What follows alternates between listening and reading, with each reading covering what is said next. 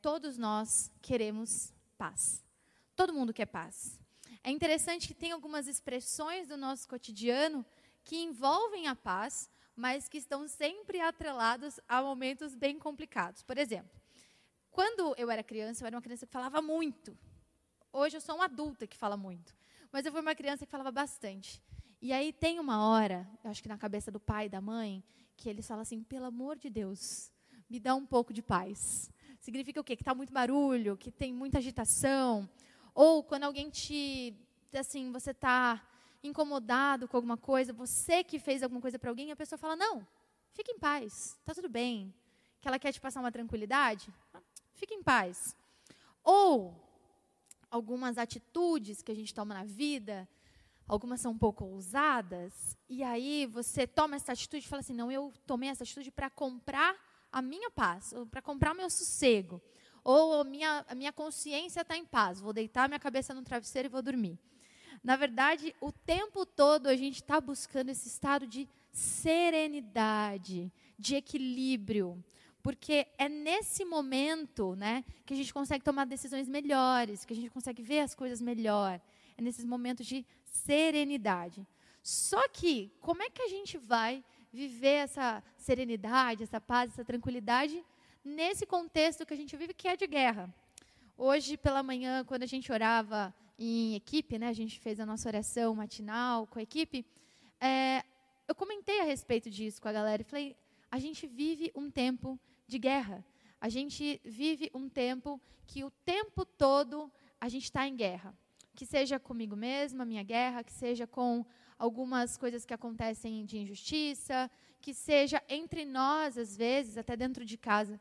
O nosso contexto é de guerra o tempo todo. A gente está brigando, parece, o tempo todo. A gente está desequilibrado na maior parte do tempo, né? E a cultura da paz, ela tenta, ela se esforça, ela é forte, ela consegue brotar nessas rachaduras da cultura da guerra. E não é estranho para nós o fato de que a sociedade está em caos e que muitas vezes esse caos rouba a nossa paz. Não sei se literalmente rouba, mas que esse caos atrapalha a gente a viver num estado de paz, num estado de serenidade. Essa inquietação, como eu falei, ela vem de várias fontes. Ela vem, por exemplo, de uma perturbação familiar dentro da sua casa aí. Pode ser que às vezes dê um atrito e acaba a paz. Ou pode ser que você esteja estudando agora, é, você seja uma pessoa que está na escola e as preocupações da escola roubam a sua paz, ou as preocupações da faculdade roubam a sua paz. Você vai entrar no mercado super competitivo, num mercado novo, que a gente sabe que está surgindo agora uma nova cara do mercado de trabalho, e isso pode estar tá tentando roubar a tua paz também.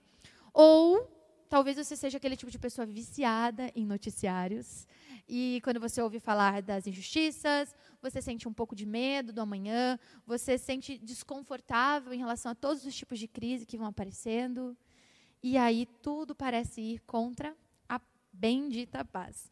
Mas será que existe alguma forma? Será que existe alguma maneira de eu e você vivermos é, em paz? Será que existe uma maneira de viver na contracultura da guerra? Será que existe uma, uma forma de eu e você pensarmos sem toda essa é, perturbação? Você já sentiu essa sensação de que você não consegue tomar uma decisão porque você não tem paz? Você já sentiu que as ideias estavam bagunçadas por falta de paz, por tanta, é, tanto barulho ao seu redor? A abordagem bíblica da paz é a nossa proposta de hoje. A gente vai, no final dessa conversa, eu espero que eu e você a gente consiga é, perceber qual a verdadeira paz, qual o verdadeiro sentido da paz, o que, que a Bíblia quer nos ensinar sobre a paz e por que nós precisamos tanto dessa paz. Eu vou te convidar para ler comigo o mesmo texto que nós lemos na TAG, só que um pouquinho mais longo. Nós vamos ler Filipenses, capítulo 4, no versículo 6 e o 7. E a palavra do Senhor diz assim, escrita pelo apóstolo Paulo: Não vivam preocupados com coisa alguma. Em vez disso, orem a Deus pedindo aquilo que vocês precisam e agradecendo-lhe por tudo que ele já fez. Então vocês experimentarão a paz de Deus que excede todo entendimento. E que guardará o seu coração e a sua mente em Cristo Jesus. Para eu trazer aqui para um contexto histórico aqui de onde essa carta surge, a comunidade de Filipos, ou seja, os filipenses, eles eram irmãos e irmãs muito queridas do apóstolo Paulo. Eram pessoas muito amadas. Você sente o teor da carta, um teor de carinho, mesmo que as temáticas sejam temáticas difíceis ou temáticas muito fundamentais do cristianismo, você percebe que Paulo, mesmo exortando em alguns momentos, mesmo dando algumas lições, algumas broncas em alguns momentos, você percebe que ele ama aquelas pessoas. E ele escreve essa carta, segundo alguns estudos, da prisão. Ele está em Éfeso, preso. Então, num contexto de não paz, num contexto de não tranquilidade, ele escreve essa carta preocupado, não uma preocupação ruim, mas um cuidado com esses irmãos de Filipe. O destaque aqui para esse contexto que eu quero trazer, para a gente ser bem enxuto, hoje vocês vão ver que a gente vai ser muito prático é, cabe no, no cenário de falta de paz. Então, tanto para quem escreve, quanto para quem está recebendo essa carta, a gente está falando de um cenário conturbado. Paulo preso e lá os filipenses com alguns probleminhas. É, Paulo ele vai falar um pouquinho antes a respeito de harmonia interna. Estava rolando algumas brigas ali. Tinha duas irmãs muito queridas, irmãs assim, irmãs em Cristo, que eram cooperadoras de Paulo ali duas mulheres, é, figuras importantes da igreja, que elas duas estavam em desentendimento. E Paulo aconselha para que elas procurassem a paz, procurassem harmonia. Então a gente já tinha um problema interno. E a gente tem um problema externo. É, não sei se você lembra, mas o cristianismo ainda não estava instituído como uma religião oficial, mas também não era permitido. Ou seja, nós tínhamos pessoas diferentes numa única comunidade, pessoas que eram é, locais ali de Filipos, nós tínhamos é, ex-militares, tinha uma grande comunidade militar ali romana e tinha também uma comunidade judaica. Todo mundo vivendo junto e com certeza sendo muito perseguidos pela sociedade de forma geral, de, de forma externa. E Paulo vai apontar o significado da paz e a partir desse conselho ele está aconselhando a comunidade de Filipos, ele está aconselhando os filipenses, e esse conselho serve para nós hoje. Porque eu não sei se você percebeu, tem bastante coisa em comum que a gente viveu e vive ainda, como os nossos irmãos do passado, passado viveram. E a partir desse conselho, a gente vai considerar algumas coisas, ok? Em primeiro lugar, o primeiro conselho de Paulo é o seguinte: que a paz é desfrutada num relacionamento íntimo com Deus. A paz, ela é desfrutada a partir de um relacionamento íntimo com Deus. Paulo vai dizer o seguinte no versículo 6: Orem a Deus, pedindo aquilo que precisam e agradecendo-lhe por tudo que ele já fez. Primeiro conselho de Paulo para nós, se eu e você queremos ter paz, é a oração. É interessante perceber o paradoxo que ele apresenta entre a inquietação, ou seja, não fiquem incomodados, não fiquem inquietos, não fiquem ansiosos, com a oração, como essa fuga, como esse lugar de equilíbrio. A referência da palavra ansiedade ou de inquietação, se você já leu o Novo Testamento, você lê um pouquinho antes. É, eu vou aqui gastar todo o meu grego aqui com vocês, queridos queridas, aqui, aquela aula, aquele momento bilíngue aqui. É, a palavra usada por Paulo aqui é meriminan, que essa mesma palavra é usada por Jesus quando ele fala sobre o sermão do monte, assim, não se inquietem quanto que vocês vão vestir, quanto que vocês vão comer, quanto as coisas passageiras. É a mesma palavra, então é o mesmo sentido. E Jesus também aponta a oração como uma fuga, como um lugar de equilíbrio, como um lugar de entregar para Deus as preocupações por meio da oração. Peçam a Deus aquilo que vocês precisam e agradeçam por aquilo que vocês já têm. Faça da oração esse momento de intimidade com Deus. A oração, ela então proporciona para nós um momento de confiança, um momento de relação íntima. Ela nutre essa confiança. E o interessante dessa, não é bem uma série, mas vamos dizer, essa sequência de mensagens que nós temos falado, é que quando o Caio começou a falar de fé, em algum momento aponta para a alegria e para o contentamento. Quando nós falávamos de alegria e contentamento, em algum momento apontava para a paz do contentamento. E quando nós falamos de paz, aponta para a maturidade, que a partir de amanhã nós vamos começar a falar disso. Porque elas estão interligadas. Quando nós temos uma vida de oração, nós confiamos na mão de Deus, que Ele fará o melhor e nós podemos desfrutar dessa tranquilidade, dessa presença, nesse momento de intimidade. Você quer ter paz? Tenha uma vida de oração. Você quer desfrutar de serenidade? Tenha um momento de oração, tenha um momento de intimidade com Deus. Porque quando nós oramos, nós nos escutamos também. Então, nós podemos colocar para fora as nossas preocupações e nós também podemos relembrar, ou seja, ativar uma memória grata. Ativar uma memória grata, baseando o que Deus já fez e Deus ainda fará. E Ele tem o controle nas mãos dele. Mas isso só vai acontecer se eu e você formos íntimos de Deus. É muito triste quando alguém da nossa confiança, alguém que nós amamos muito, promete coisas para nós. E essa pessoa só promete nunca cumpre. E você deixa de acreditar em algum momento. Pode ser que até a sua relação com essa pessoa aí fique meio abalada, porque você não confia mais nela. Mas quando nós estabelecemos uma intimidade com Deus, nós podemos provar da fidelidade dele. Então, quando você estiver em conversa com o Senhor, uma conversa íntima com o Pai, e você lembra aquilo que ele já fez, e você confia que ele continua, continuará fazendo. E eu vou falar uma frase curta aqui do Osmar Ludovico, é, que diz o seguinte: a oração é a relação pessoal de amizade com Deus. A oração é a relação pessoal de amizade com Deus. Ok. Não briga comigo que essa frase não usa a palavra paz. Mas eu quero te desafiar a ter uma vida de íntima relação com Deus. Como? Por meio da oração. Você quer seguir o, conselho de Paulo? Você quer seguir o conselho do próprio Jesus? Tenha uma vida de oração com Deus. Desfrute dessa intimidade com o Senhor. Porque a oração vai trazer paz, verdadeira paz. Em segundo lugar, a paz de Deus está além das nossas expectativas. E como expectativa é uma coisa difícil, meu Deus. Paulo diz o seguinte: bom, se vocês orarem, se vocês mantiverem uma vida de oração com Deus, então é uma condicional. Se vocês fizerem isso, orarem, pedirem e agradecerem, desta maneira vocês experimentarão a paz de Deus, que excede todo entendimento. Eu tentei achar uma palavra que fosse melhor do que expectativa. Eu tentei criatividade, eu tentei sonho, mas expectativa é muito forte. Quando eu pergunto para você, pensa em paz, no que, que você pensa?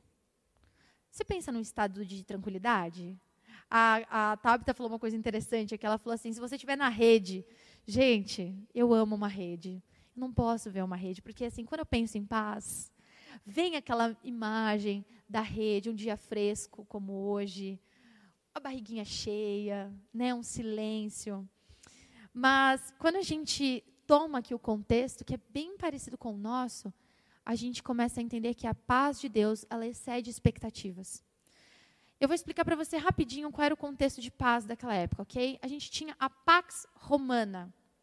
Pega essa aula de história de graça. Alô, galera aí que vai prestar as suas provas ainda, entendeu? Pega a Pax Romana aqui, que eu vou aqui te ajudar a estudar para a prova em pleno domingo.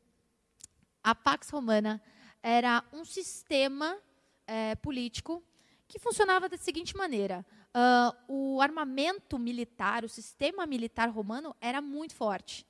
E eles iam dominando uh, os povos e se expandindo como império. E a paz ela funcionava assim, ó se alguma comunidade inventasse, tentasse se rebelar, destacava-se uma legião, matava todo mundo ali e está tudo tranquilo. E a gente vai continuar vivendo em paz no império. Era assim que funcionava a paz romana. Ou, para tentar ali lidar com algumas questões sociais, tem aquilo que talvez você já tenha ouvido falar do pão e circo. Então a gente distribui uns pãozinhos de graça aqui, dá uma diversão para a galera. Eles continuam vivendo uma vida miserável, triste, com uma intensa vigília militar em cima deles, muito bruta, um sistema muito truncado. Por quê? Não é uma paz, na verdade, é um controle forçado. E Jesus e Paulo viveram dentro desse contexto, né, em, em um pouco mais de 30 anos de diferença aí, mas com esse sistema de paz. Mas Paulo está falando que a paz que Deus dá excede essa, esse entendimento, excede essa busca de serenidade, essa busca de é, não, está tudo bem, está tudo tranquilo, estou em paz. A paz que excede todo entendimento é uma paz, é uma serenidade para ser vivida dentro da adversidade.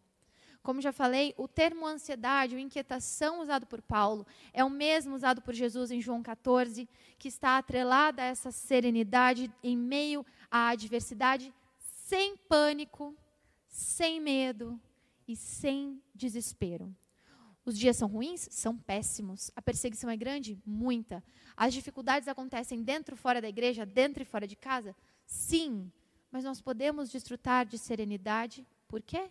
porque a paz de Deus transcende as circunstâncias. Ela implica, eu, eu gosto desse termo, é muito gostoso aprender esse termo. A paz que Paulo fala, a paz que Jesus nos oferece, ela está truncada, ela está atrelada ao conceito do shalom. E o shalom é lindo. O shalom, ele é baseado numa paz sob preservação, preservação que o próprio Criador, em seu poder de salvação, nos oferece. Ele possibilita uma boa vida para mim como indivíduo e para mim como comunidade e para nós como um todo, como comunidade, como natureza, como todos uma coisa só. Essa é a paz do Shalom. Então, quando eu desejo para você Shalom, eu estou falando assim que você tenha uma boa vida, que você confie no poder salvífico de Deus, que você creia que o Salvador permite que você tenha uma vida ótima e que você consiga desfrutar de serenidade dentro de todas as circunstâncias, confiando no poder dele. Que coisa linda! Que coisa linda! Então a paz bíblica, ela excede qualquer ação que eu e você possamos tomar. É muito triste, a gente chora quando assiste um jornal nacional da vida e vê, por exemplo, o nosso Pantanal queimando. Se isso não gera uma tristeza no seu coração, você está vivendo errado. Porque o shalom, o shalom de Deus é preservação de vida, é cuidado meu, seu, da comunidade em geral, da nossa vontade de preservar a vida. Então eu desejo para você shalom, que o Senhor te use como instrumento de vida e paz e serenidade e equilíbrio. E que você confie que eu e você, a gente não pode ir lá apagar o fogo, por exemplo. Mas nós confiamos que o nosso Deus tem poder para nos dar serenidade para viver nesses dias difíceis. E que Ele haja com misericórdia lá. E que Ele use as pessoas que Ele tem que usar lá. Eu vou ler uma frase famosíssima. Nós vamos só ler uma frase de um autor que não é bíblico, mas que é bíblico, tá? Osmar Ludovico, um grande abraço para você, querido. Mas nós vamos ler um versículo bíblico que Jesus nos diz o seguinte: Deixo-lhes a paz, a minha paz eu lhes dou. Eu não dou como o mundo dá. Não se perturbem os seus corações e nem tenham medo. O mundo nos oferece uma falsa paz. A sociedade nos oferece uma falsa paz, uma paz provisória que está baseada nas circunstâncias e nas minhas habilidades de resolução das coisas. E por isso que essa paz, ela é péssima, ela é incompleta, ela é mentirosa. Primeiro, porque eu não consigo resolver todas as coisas. Segundo, porque eu não tenho controle sobre as circunstâncias externas. Mas a paz que Cristo me dá, ela é diferente da paz que eu imagino ser.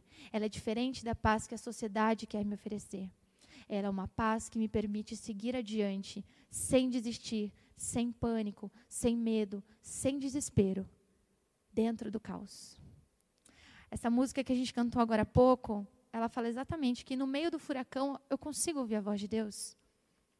E eu vou falar mais uma vez para você: Shalom, Que a paz do Senhor esteja com você, independentemente da circunstância que você está vivendo, interna e externamente. Porque no externo a gente está vivendo tudo muito parecido.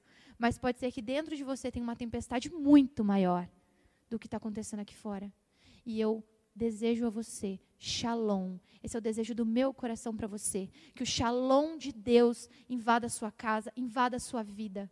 Transforme as situações que você não tem controle. E você possa descansar e possa ter serenidade na presença de Deus. E nós vamos para o nosso terceiro e último ponto. Essa aqui não é nenhuma novidade, eu só estou aqui para te relembrar que a paz é um refúgio seguro.